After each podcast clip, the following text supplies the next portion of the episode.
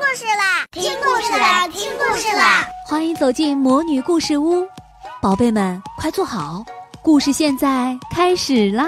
魔女故事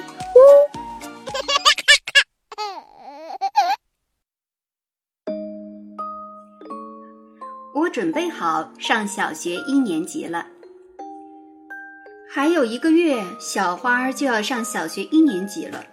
该跟幼儿园告别，不能跟熟悉的老师和小朋友们玩了。小花要上的小学在小镇的边上，是一座三层的楼房。从一年级到六年级，有好多小孩上学。如果有淘气的小孩欺负人的小孩怎么办呀？胆小的小花格外担心。住在乡下的外婆寄来了一个粉红色的漂亮书包，里面还有一封信。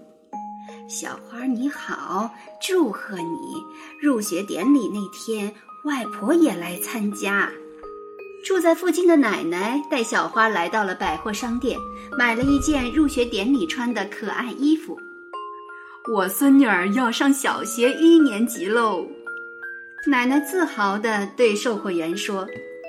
回家路上路过车站旁边的点心店，奶奶的朋友店里的老爷爷对小花说：“小花儿，祝贺你啊，就要上小学了。我孙女儿要是活着，也跟你同岁。”说着，老爷爷的声音哽咽了。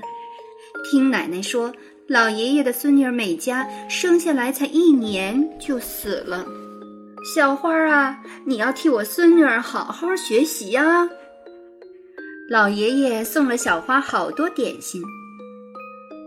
他叫阿元，是奶奶的小学同学，爱打架，但心地善良。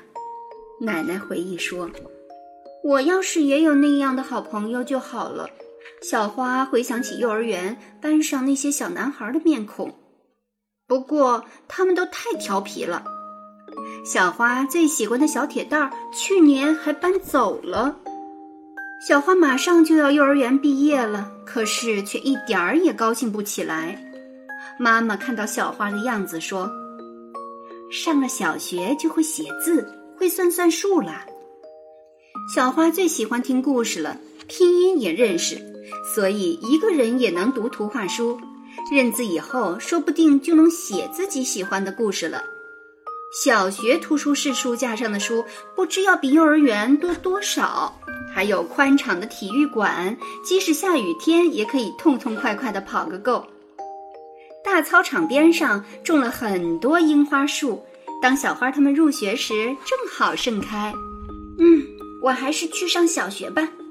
从幼儿园回来，小花对妈妈说：“帮我把入学典礼穿的新衣服拿出来吧，还有书包，我想看看。”妈妈把衣服和书包拿了出来，看着衣服和书包，小花越来越兴奋。她穿上衣服，背上书包，穿上新鞋子，哇哦，好漂亮啊！妈妈笑盈盈地说。这时，奶奶来了。哎呀，太可爱了！奶奶看呆了，说了一句：“跟我来。”就把小花拉到了车站旁边的点心店。阿元呐，你好好看看，这就是你孙女的样子啊！谢谢，就像我孙女美嘉上了小学一年级一样。说着，阿元老爷爷轻轻地抱了抱小花，祝贺你一年级的小学生，加油，小花！